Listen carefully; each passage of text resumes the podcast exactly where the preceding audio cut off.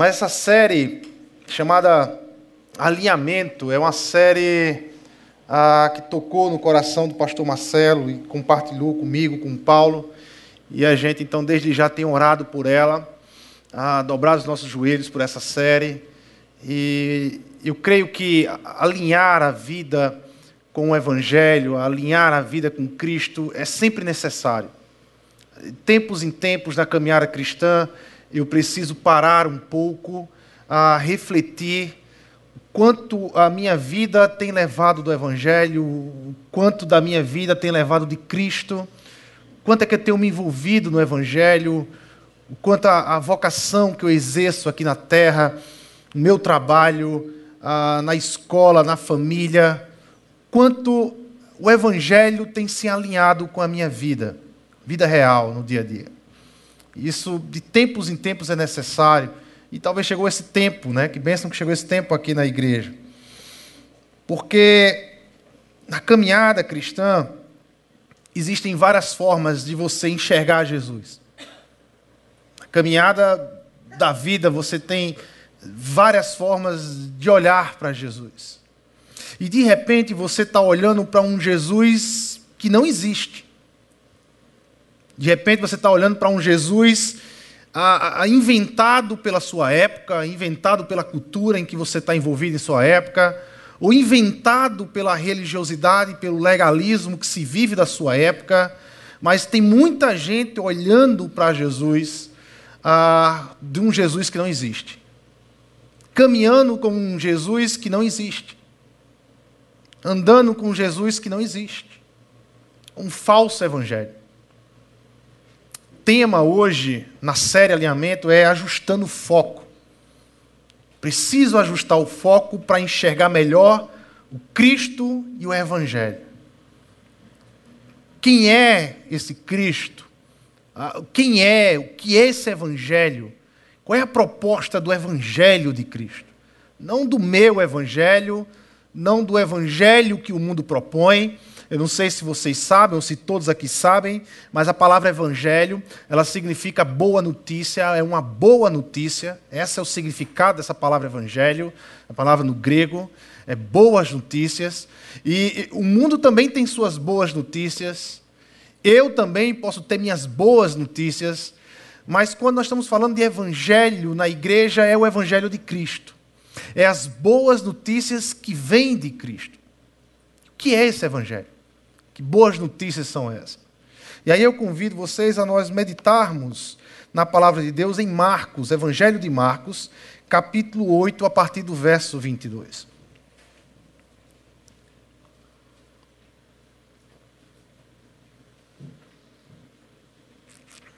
Marcos 8, 22. Marcos 8, 22, ah, ele está nos falando da cura do cego de Betsaida. Betsaida é um vilarejo, fica um pouco mais abaixo de Jerusalém. Jerusalém é o ponto mais alto de Israel, alguns 900 metros acima do mar, Jerusalém. E Betsaida é um vilarejo um pouco mais abaixo do que Jericó. Você tem Jericó um pouco mais abaixo ainda, Betsaida. E Jesus, então, ele está subindo para Jerusalém. Está subindo para Jerusalém e ele passa por esse, por essa, por esse, esse vilarejo de casas chamado Bethsaida. E ao passar por esse vilarejo, ele, ele, ele tem um, um milagre. Ele cura um cego nesse vilarejo. Ele vai curar um cego nesse vilarejo, mas a cura desse cego é, é, é, é algo interessante. Não sei quantos já leram a cura desse cego, mas existem algumas particularidades na cura desse cego. Veja só a história da cura desse cego. Depois Jesus e os discípulos chegaram ao povoado de Betsaida. Algumas pessoas trouxeram um cego e pediram a Jesus que tocasse nele.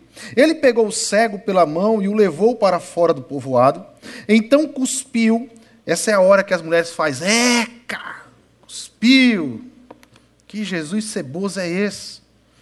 Ah, é, ah, então ele cuspiu, passou a saliva nos olhos do homem, pôs a mão sobre ele e perguntou: você está vendo alguma coisa? O homem olhou e disse: Vejo pessoas. Elas parecem árvores, mas estão andando. Jesus pôs outra vez a mão sobre os olhos dele. Dessa vez o cego olhou firme e ficou curado. Aí começou a ver tudo muito bem. Em seguida, Jesus mandou o homem para casa e ordenou: não volte para o povoado. A cura de um cego. A gente está falando de visão aqui. Duas coisas nos chamam a atenção. Primeiro, o cuspe, né? Há uma forma meio esquisita para a nossa mente aqui do século XXI né, ocidental que nós somos, é uma coisa meio esquisita usar cuspe para cura. Mas não é esquisito no primeiro século no mundo oriental. O cuspe, a saliva, era usada até como elemento medicinal naquela época. Então, naquela época, não parecia esquisito, era algo normal. Jesus está usando, lógico, há uma mística sobre a saliva, e Jesus está usando a cultura mística da época e usando e curando. Porque é dele que sai o poder. Certo? Mas há uma outra coisa na cura desse cego que ele é muito interessante, porque é, é, Jesus cura esse cego em duas etapas. Vocês perceberam? Parece que Jesus errou a mão na primeira etapa, né? Parece que ele errou, ah, parece que Jesus olhou e falou: Eita, não foi tanto poder assim. Peraí, vem cá, deixa eu curar você melhor. Né? Você agora está vendo pessoas como árvore, você era para enxergar normal, e a coisa parece que não deu certo. Se você terminar o texto aqui na cura, provavelmente você vai ter essa impressão. Será que Jesus errou a mão? Mas se você continuar o texto, você vai ver que todo o contexto, até o verso 38, antes de entrar no capítulo 9, Jesus está tratando de visão, e ele vai usar a cura desse cego como um elemento pedagógico agora com seus discípulos.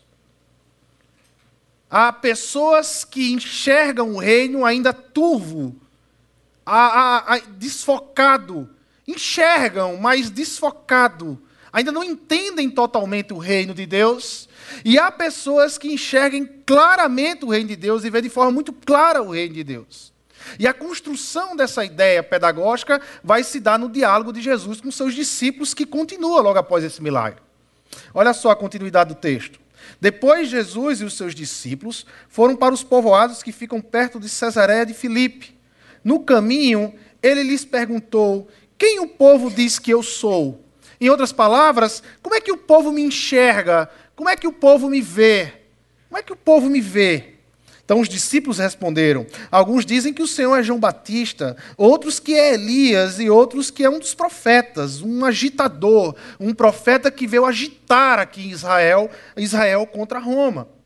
A ideia do, do, da palavra é essa. Ah, e vocês? Ou seja, como é que vocês me enxergam? Quem vocês dizem que eu sou? Vocês que têm andado comigo esse tempo, como é que vocês me enxergam? Então, Pedro ele vai dizer o quê? O Senhor é o Messias. O Senhor, como nós cantamos aqui, é o Cristo, o Filho do Deus vivo, respondeu Pedro. Então, Jesus proibiu os discípulos de contar isso a qualquer pessoa. Jesus começou a ensinar os discípulos, dizendo: O filho do homem terá de sofrer muito. Ele será rejeitado pelos líderes judeus, pelos chefes dos sacerdotes e pelos mestres da lei. Será morto e três dias depois ressuscitará. Jesus dizia isso com toda clareza. Então Pedro o levou para um lado e começou a repreendê-lo. Fique imaginando a cena aqui.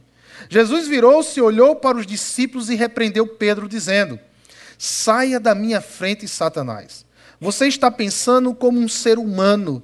Você está pensando apenas em coisas pequenas aqui na terra.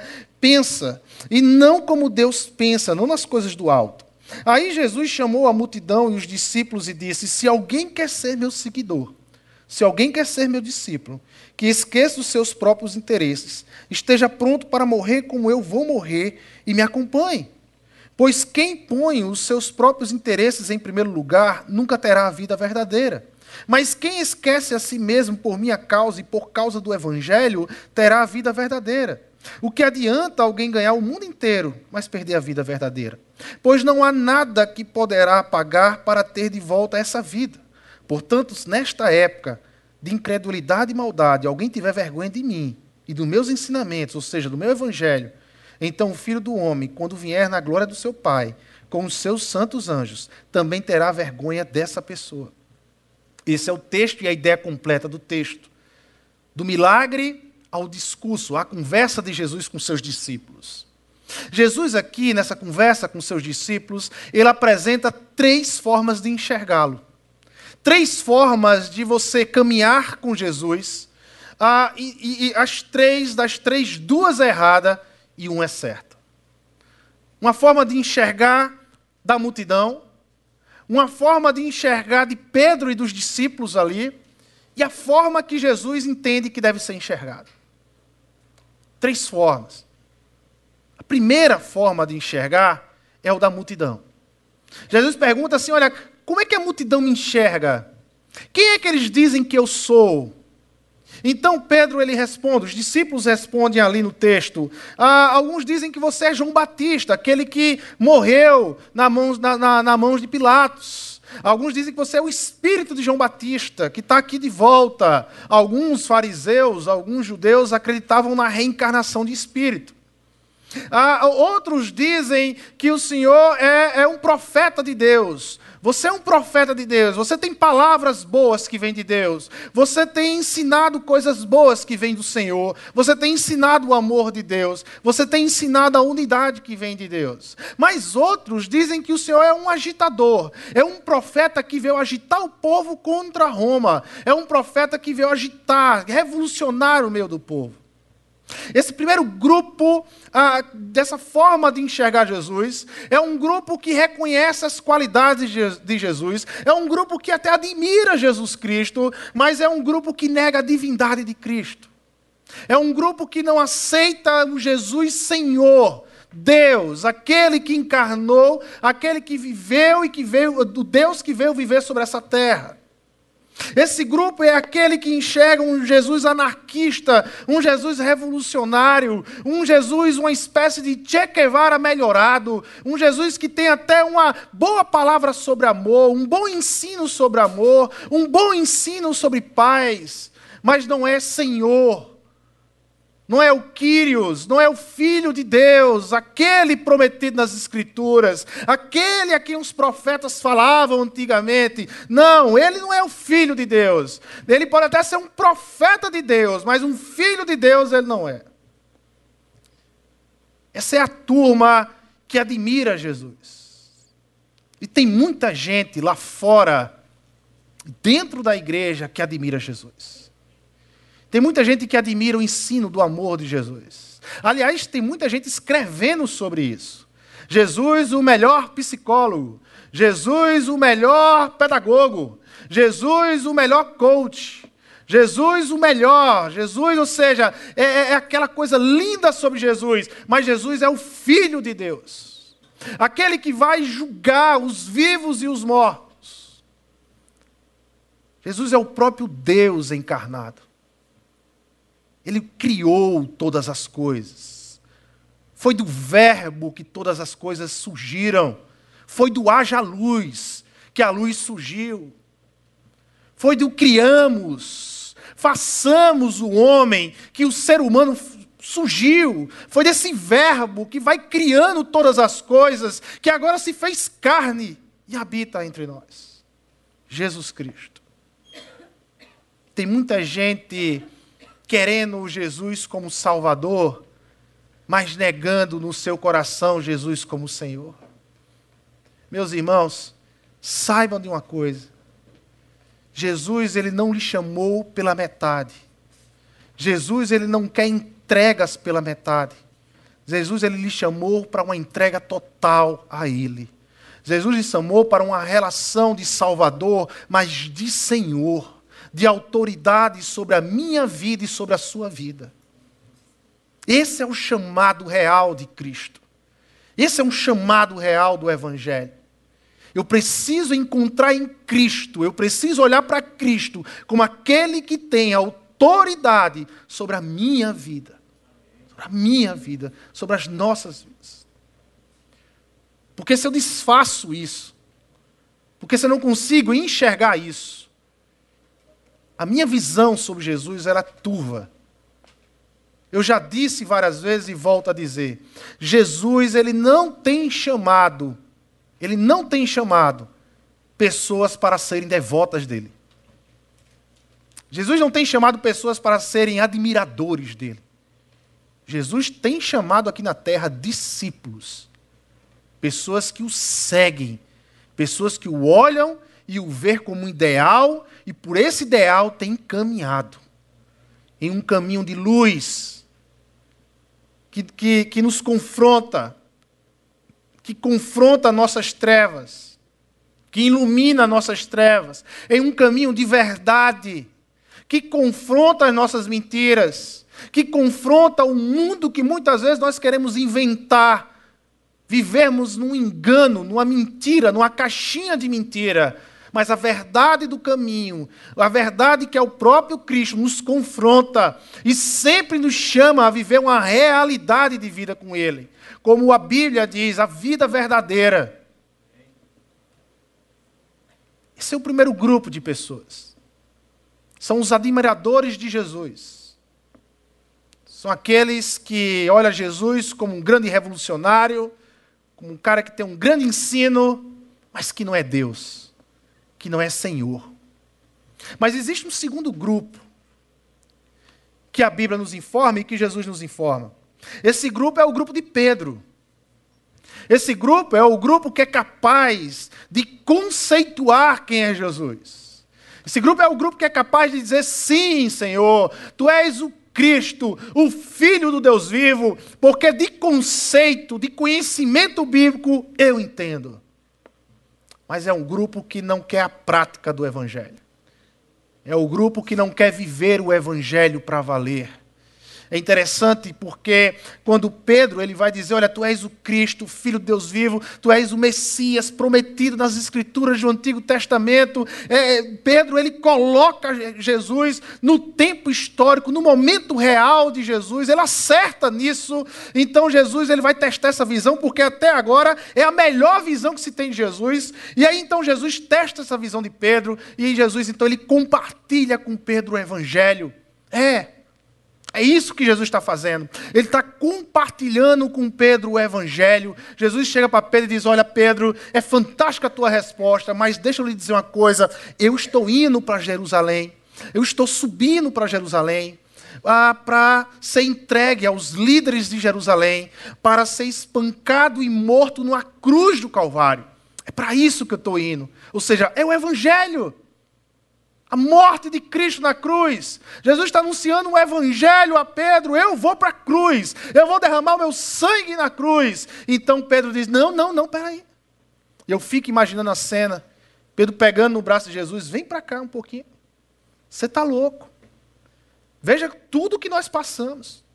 Veja essa multidão aqui. Está todo mundo a besta com o que o Senhor está fazendo aqui na terra. Está todo mundo nos aplaudindo. Essa turma tem nos seguido. Jerusalém é o lugar dos líderes religiosos. Jerusalém é o holofote, é a capital sagrada. Jerusalém é o ponto de adoração. Se o Senhor realizar os milagres, se o Senhor fizer o que o Senhor já fez aqui na Galiléia e na Judéia, a gente está feito em Jerusalém. Que história é essa de morrer? Que história é essa de se sacrificar numa cruz? Ainda tem Roma para a gente destruir.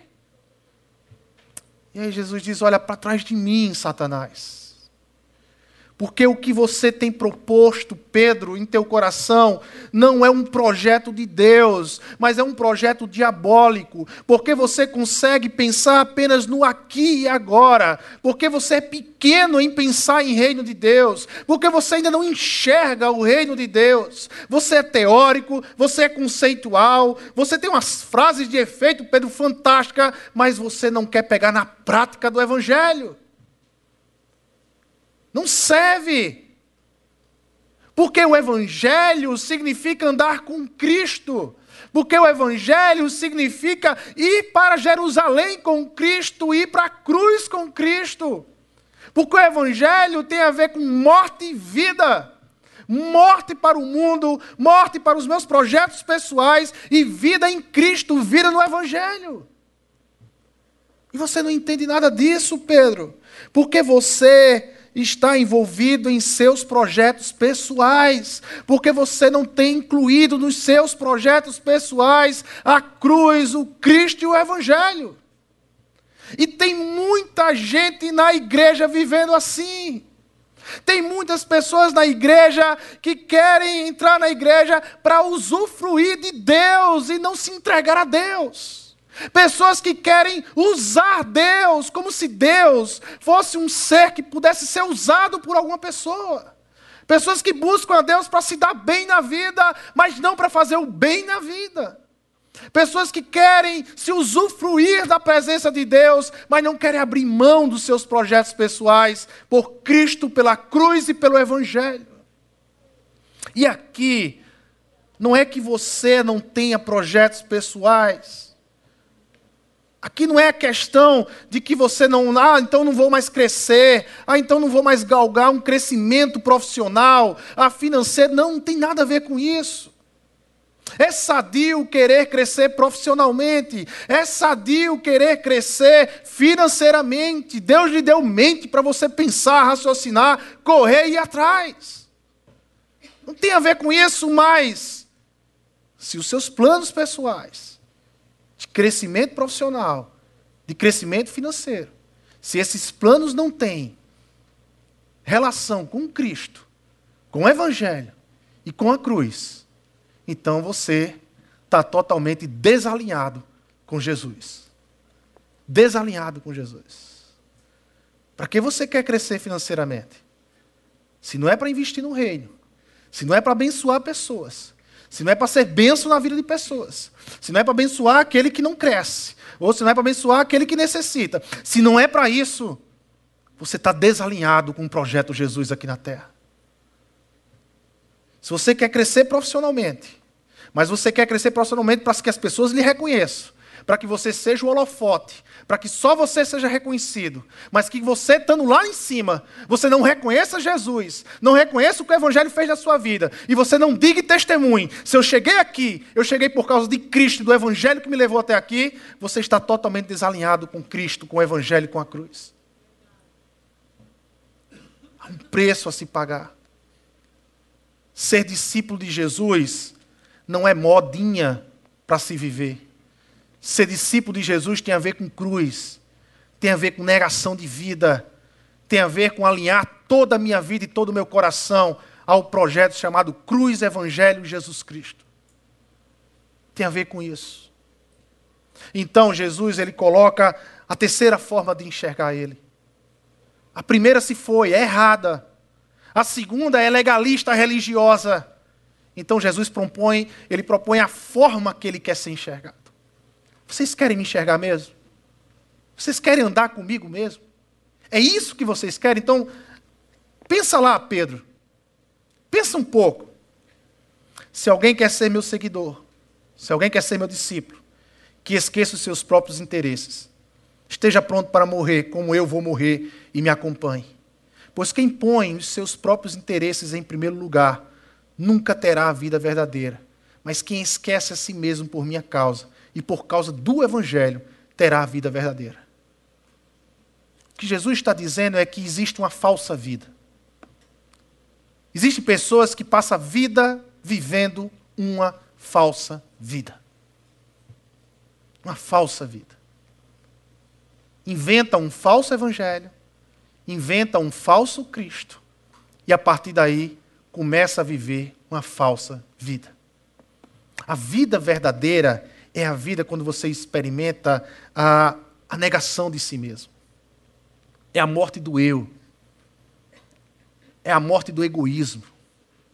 É quando eu começo a me alinhar com a trindade que me criou, o Pai, o Filho e o Espírito Santo, essa comunidade que se chama Deus, e eu começo a me alinhar com essa comunidade, e eu começo a entender que existe algo muito mais importante do que eu: Deus e os que me cercam. Existe algo muito mais importante do que eu: Deus e o meu próximo. Ah, o meu próximo. O meu próximo foi para isso que Deus me fez. Deus me fez para através de uma adoração a Ele, eu contemplar, eu, eu, eu, eu, repassar, eu transferir essa bênção que é adorar a Deus, eu poder transferir para o outro. E ser bênção na vida do outro. E abençoar a vida do outro.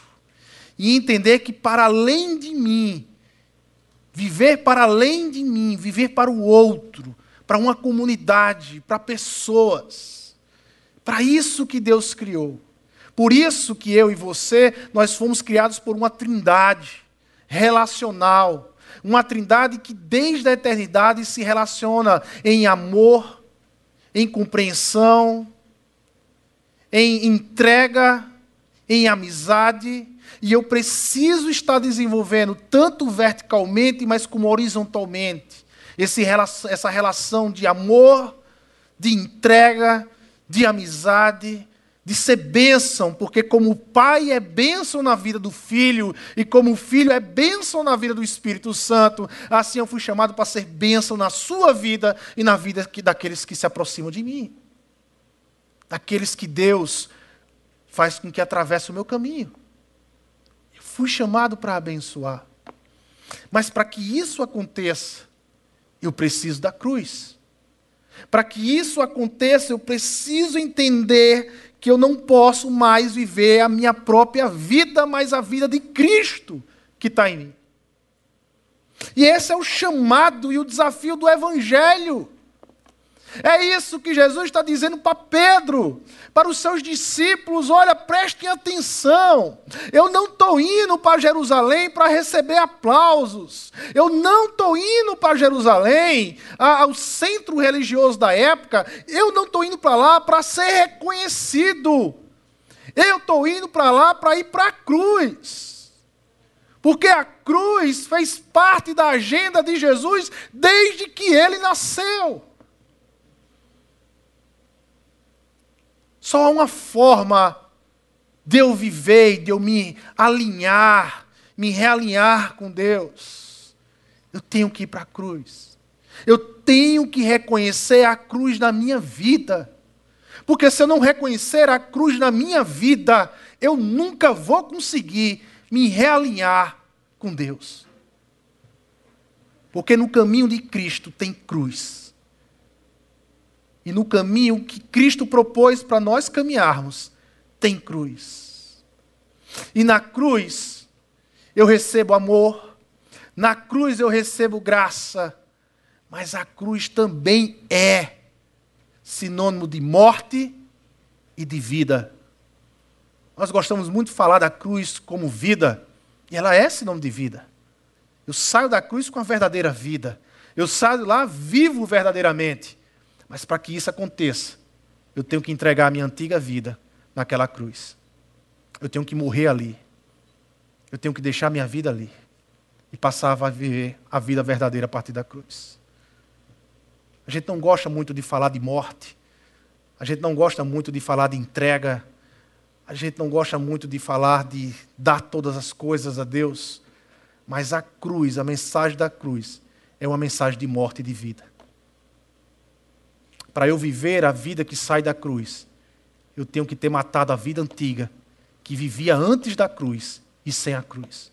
Eu tenho que deixar ela lá. E de lá sair com a vida verdadeira, em Jesus Cristo. Esse é um desafio grande, meus irmãos. Mas é um desafio que Deus propõe para a gente, não de qualquer jeito. Ele nos deu o Espírito Santo. Você tem um Espírito Santo que habita em você, o próprio Deus habita em você. Você tem a palavra de Deus, inspirada por Deus, usada pelos apóstolos, pelos profetas, escritas por esses homens, mas inspirada por Deus. Você tem a oração, o véu se rasgou, agora nós temos uma ligação direta com o Pai. Você, eu, nós podemos dobrar o joelho e clamar a Deus e dizer: Senhor, como está difícil viver o teu evangelho aqui na terra, me ajuda, Senhor e socorre. Chega aqui porque essa proposta do teu evangelho tem sido difícil para mim.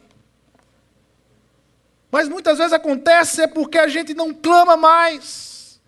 Banalizamos o nosso encontro com Deus. Muitas vezes nós banalizamos esse tempo aqui, banalizamos a Bíblia, banalizamos a oração. Parece que nós saímos daqui cheios, sabe, elevados. Ah, que palavra maravilhosa, que coisa impactante. Ah, o pastor hoje só foi só chicote, foi para mim a palavra. Mas parece que quando a gente cruza essa rua, tudo cai, tudo se esquece e a vida continua a mesma coisa. Porque banalizamos esse encontro aqui. Porque banalizamos a presença de Deus nas Escrituras. E por isso a nossa Bíblia fica de segunda a sábado fechada em nossas casas. Em vez de eu abrir ela e dizer, Senhor, fala comigo, eu vou abrir a tua palavra, fala porque eu necessito da tua palavra, eu quero que o Senhor fale para mim. Fala, Senhor, porque o meu coração precisa do Senhor falar comigo. Mas nós banalizamos essas coisas. Falamos de Cristo, falamos de Deus, mas parece que tudo é banalizado. Porque o mais importante é os nossos projetos. É os nossos projetos pessoais. É as nossas lutas existenciais.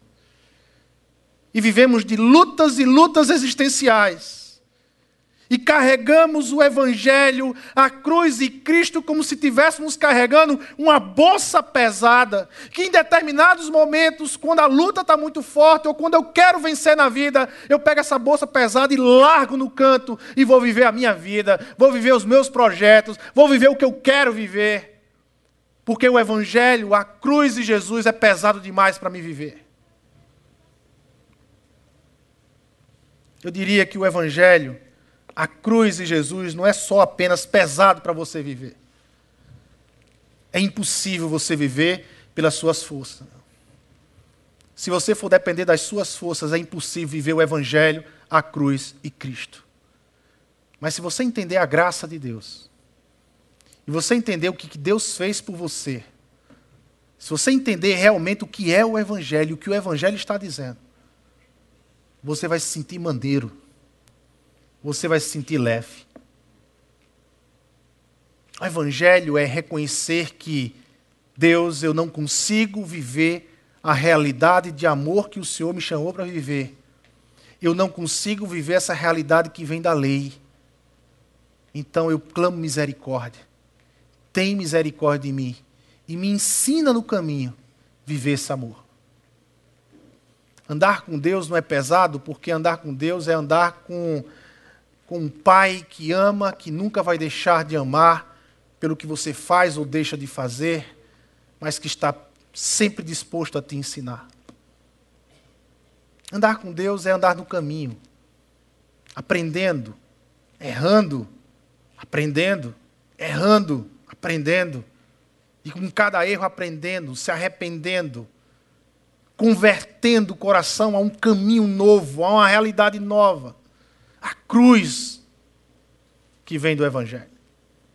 É esse desafio constante, de vida constante, essa vida de arrependimento constante, mas que muitos preferem abandonar.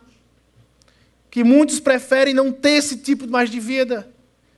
Pessoas não se arrependem mais. Pessoas não choram mais pelos seus pecados. Meu irmão, qual foi a última vez que você, diante do Senhor, chorou pelo seu pecado? Foi a última vez que as lágrimas caíram? Porque você é um pecador, porque você pecou e você sabe o quanto Deus que você ama é santo. Que você clamou por misericórdia, e você clamou pela graça, e você encontrou entre a misericórdia e a graça conforto ao seu coração para se levantar daquela oração e continuar a caminhada. Qual foi a última vez que você experimentou a graça? Eu não estou falando do conceito da graça. Porque de conceito nós somos muito bons. Pedro era um grande teólogo. Em se tratando de conceito, então, Pedro era formidável. Ele tinha umas frases de efeito fantásticas. Ah, Jesus, tu és o Cristo, filho do Deus vivo. Mas ele não tinha experiência de viver a realidade do Cristo, do Filho do Deus vivo.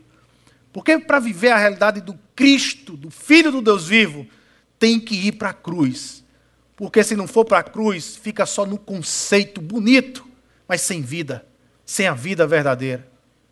É como você falar da graça. Ah, o que é graça? Eu acredito que 90% da igreja vai responder o que é graça. Graça, ah, pastor, graça é favor imerecido. Os 10% que não sabia ficou sabendo agora. Graça é favor imerecido. Sim, graça é favor imerecido, mas você já experimentou a graça na sua vida? Você já teve uma experiência de graça? Uma experiência de você não merecer algo? Não merecer. mas receber, ser tratado e restaurado em amor. Você já teve essa experiência? Graça imerecida. Já teve a experiência de estar sem esperança alguma por algo, não ter mais, perdeu todas as esperanças, mas de repente a graça de Deus surge, e lhe enche de esperança, e lhe complementa de novo. Já teve essa experiência? Uma história de um pai que perdeu a filha aos 12 anos de idade, aos 14 anos de idade. Título, o livro é Maravilhosa Graça, do Filipianse. Capítulo 2 do livro. O título é Pai Cego de Amor. Ele fala de um pai que aos 14, a filha com 14 anos, ele perdeu essa filha. E ele não perdeu porque ela morreu, não, ela fugiu de casa. Era uma menina rebelde. E ela fugiu de casa porque ela não queria viver sob a autoridade do pai. E ela, depois que fugiu de casa, se encontrou com um homem que a incentivou a fugir de casa, e ficou com ela. E esse cara era um, uma espécie de. Ah, como é que se diz? É, é, é, não é gangster. Como é que se diz que alicia a prostituição? Um cafetão. Cafetão. E ele aliciou essa menina e começou a usar ela na prostituição. E enquanto ela teve saúde e beleza, ela se tornou uma prostituta de luxo. Ela ganhou muito dinheiro. Mas boa parte desse dinheiro, 80% desse dinheiro era do cafetão. Era o namorado dela. Era tudo para ela. Ele dava a liberdade que o pai antes não dava. Só que ela pegou uma doença, uma doença séria, tuberculose. E ela foi definhando, e ela foi definhando, e ela foi definhando. E depois ela pegou uma outra doença séria. Ela pegou AIDS. E ela foi defiando, e ela já não era mais uma prostituta de luxo, ela virou uma prostituta de rua, de esquina. E eu, aquele cara que era o herói dela, abandonou ela na rua. Até que um dia, ela, com mais ou menos 22 anos, ela decidiu uma coisa: eu vou ligar para o meu pai porque eu não sei se eu vou viver muito tempo. E ela ligou para o pai dela. Ela ouviu a primeira vez a voz do pai dela e ela desligou o telefone. Ela não conseguiu falar com o pai. Ela sabia que estava errada. Ela sabia que ela, ela era errada na história. Mas tempos depois ela disse: Eu vou ligar de novo. E no mesmo ano ela liga para o pai. E dessa vez com coragem ela fala: Pai, sou eu. E o pai chora e diz: Minha filha, onde é que você está? Não, eu estou aqui, tal, tal. Não, eu vou te receber, eu vou pegar você aí. Não, pai, eu vou pegar você aí. E o pai vai e encontra ela. E ela volta para casa. E tudo que aquela menina esperava encontrar era a casa, um quarto, um lugar para dormir. E quando ela chega em casa, está uma grande festa, todo o bairro foi acionado era uma grande festa para aquela menina e ela não esperava amor vindo do pai, da mãe, da família, dos vizinhos, de tanto amor que ela foi inundada naquele dia. Graça. Essa menina teve uma experiência de graça. Ela sentiu o que é graça. Não no conceito, mas na realidade. Graça. Graça. Sabe, irmãos, Caminhar com Jesus é caminhar na perspectiva da cruz, do Evangelho. Eu quero aqui convidar o pessoal do louvor já, nesse tempo. Caminhar com Jesus é ajustar o foco para Ele. Esse texto nos apresentou três formas de você olhar para Jesus. A primeira é uma forma de um Jesus que não é Deus. Um Jesus bacana, um Jesus bom. Um Jesus que ensina sobre amor, que tem sempre uma palavra legal, mas não é Deus. Saia desse. Abandona esse tipo de Jesus porque é falso. Esse Jesus é falso. O Jesus que se apresenta que não é Deus, soberano, Senhor da vida daqueles que o servem, é falso. Mas há uma terceira forma de enxergar Jesus que é o legalismo religioso. É aquele que as pessoas têm todos os conceitos, o conhecimento pelo conhecimento, mas não se entrega a viver a, experiência da realidade de andar com Jesus. Não quer a cruz, não quer a negação, não quer deixar a vida lá para viver a vida de Cristo. Esse Jesus também é falso. Esse Jesus enganou a vida de Pedro por muito tempo, até Pedro negar Jesus três vezes e ser restaurado naquela praia. Em uma tarde, quando Jesus restaura Pedro ali. E Pedro é restaurado. Mas até aquele momento, Pedro caminhou com um Jesus falso, até se encontrar com um Jesus verdadeiro na vida dele e ser restaurado.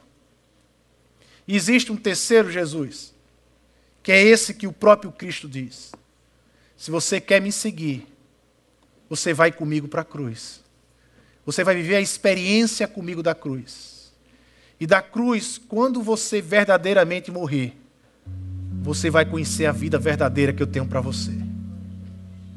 João 10, 10 diz que Jesus diz que eu vim para lhe dar vida e vida abundante, vida plena, vida verdadeira.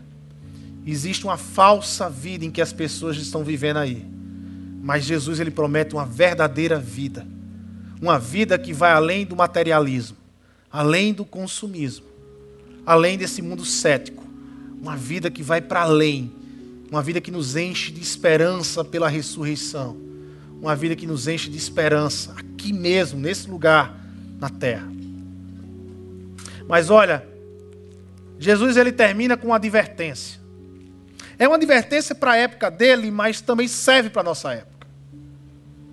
Ele termina o, diálogo com seus discípulos dizendo assim: Portanto, se nesta época de incredulidade e maldade, Jerusalém estava numa época Israel num ápice de incredulidade e maldade.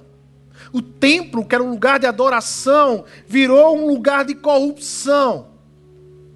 Os sacerdotes, o sumo sacerdote, faziam negociatas de adoração. Os ricos que caíam em algum tipo de pecado para ser é, é, é, apedrejado, para ser incriminado pelo sinédrio, os ricos pagavam o sinédrio, pagavam os juízes para incriminar no lugar deles pobres nas vielas. Eles pegavam pobres nas vielas, chamavam para fora de Jerusalém e começavam o apedrejamento. Aquele pobre era apedrejado sem nem saber o que, é que estava acontecendo com ele. Mas era um rico que tinha pagado para que matasse ele no lugar dele. Era assim que Israel, no tempo de Jesus, vivia. Um tempo de incredulidade e maldade pura no coração do homem. É mais ou menos assim que nós vivemos nos nossos dias. Há muita maldade e muita incredulidade no coração do homem. Mas olha o que Jesus ele adverte. Olha o que, que ele diz. Alguém tiver vergonha de mim e dos meus ensinamentos, ou seja, do meu evangelho, então o filho do homem, quando vier na glória do seu Pai, com os santos anjos, também terá vergonha dessa pessoa. É duro, é forte mas é a verdade de Deus. Um dia nosso Senhor Jesus ele voltará. Ele voltará. Mas muita gente, muita gente sairá desse encontro envergonhado, porque passaram a vida inteira aqui nessa terra com vergonha de Cristo e com vergonha de viver o evangelho. Nós precisamos nos alinhar com Deus realinhamento para a igreja não é que a gente vai pensar em condenação. Realimento para a igreja é o que é que eu não estou vivendo do Evangelho, o que é que eu não estou vivendo da cruz, o que é que eu não estou vivendo de Cristo que eu preciso trazer para a minha vida. E o que é que eu estou vivendo na minha vida que não tem a ver com cruz, com Evangelho e com Cristo, que eu preciso tirar da minha vida. Tirar isso da minha vida. Alinhar a minha vida com o Evangelho, com Cristo e com a cruz. Esse é o nosso desafio. Nós começamos hoje essa série. Que seja um tempo de reflexão profunda. Você com Deus durante essa semana. Aonde é que você precisa se alinhar com a cruz de Jesus? Que área da sua vida precisa ser realinhada com a cruz de Jesus? Com Jesus que pede para os seus discípulos: negue-se a si mesmo. Negue-se a si mesmo. Então você encontrará a vida. Amém? Vamos orar, agradecer a Deus. Senhor Deus e Pai, nós queremos aqui te agradecer, Senhor, pela tua igreja que está nesse lugar. Te agradecer, Senhor, pela tua palavra verdadeira, que nos confronta, que muitas vezes traz luz no meio de trevas, confronta as mentiras que o mundo quer que a gente viva. Que muitas vezes nós engolimos, Pai amado, uma falsa vida começamos a ser envolvidos por essa falsa vida, Senhor, que não vem do Senhor, que não vem da cruz, que não vem do teu evangelho. Deus tira de nós, confronta com a tua verdade, nos alinha com a tua cruz, Senhor. Porque na cruz é um lugar de morte, de entrega total, mas também é um lugar de vida verdadeira, é um lugar de amor, de justiça e de graça. Ninguém, ninguém sai do encontro com a cruz da forma que entrou. Ninguém sai do mesmo jeito, Senhor. Nos faz caminhar por esses caminhos que são do Senhor. Ajusta a nossa visão, ajusta o nosso foco, Senhor, para olhar para o Cristo verdadeiro, para abraçar o Evangelho verdadeiro. Ajusta, Senhor. Nós estamos aqui essa noite para declarar ao Senhor que nos entregamos por completo ao Senhor. O Senhor é todo nosso e nós somos todos seus, Senhor. Todo seu. Toda a nossa vida é do Senhor. Toda, toda, toda. Todas as áreas pertencem ao Senhor. Portanto, o Senhor, o Senhor tem todo o direito, todo o direito de nos espremer, todo o direito de nos mostrar a verdade, para que a gente mude, para que a gente caminhe, para que a gente experimente a realidade da vida verdadeira no Senhor, aquela que nos dá paz, paz ao nosso coração. Deus amado, nos ajuda nessa caminhada. Que o amor de Deus, o Pai, que a graça do nosso Senhor Jesus Cristo e a comunhão que vem do Teu Santo Espírito nos acompanhe, Senhor, durante toda semana, Senhor, durante toda a vida, e nos faz um alinhamento com o Evangelho, com a cruz e com nosso Senhor Jesus. É em Teu nome, Jesus, que nós oramos e te agradecemos. Amém, amém e amém.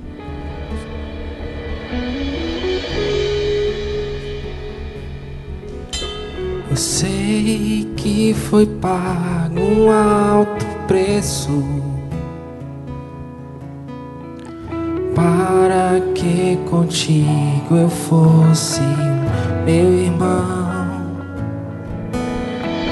Quando Jesus derramou sua vida, ele pensava em ti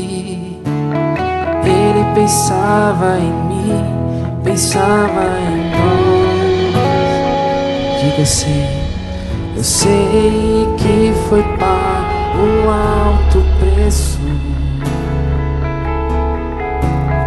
para que contigo eu fosse meu irmão. Quando Jesus derramou sua vida ele pensava em ti, ele pensava em pensava em nós e nos via redimidos por seu lutando o bom combate do Senhor.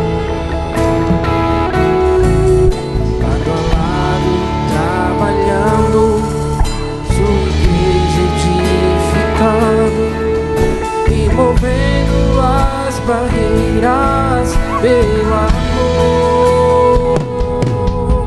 E na força do Espírito Santo nós proclamamos aqui e pagaremos o preço de só coração do Senhor. E por mais que as trevas militem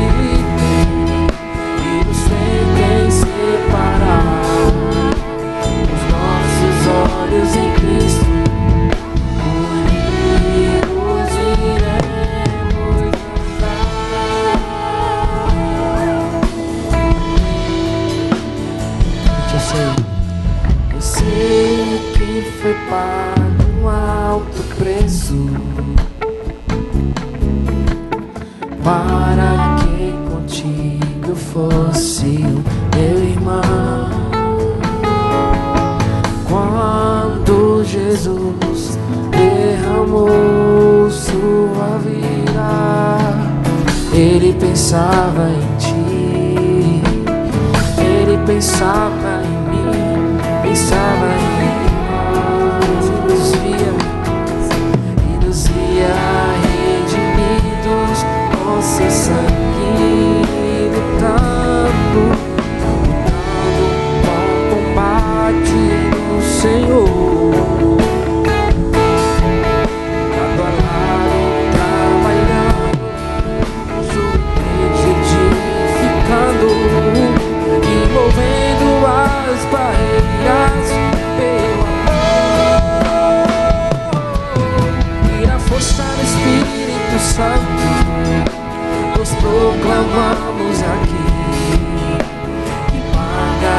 pagaremos o preço de sermos um só coração do Senhor.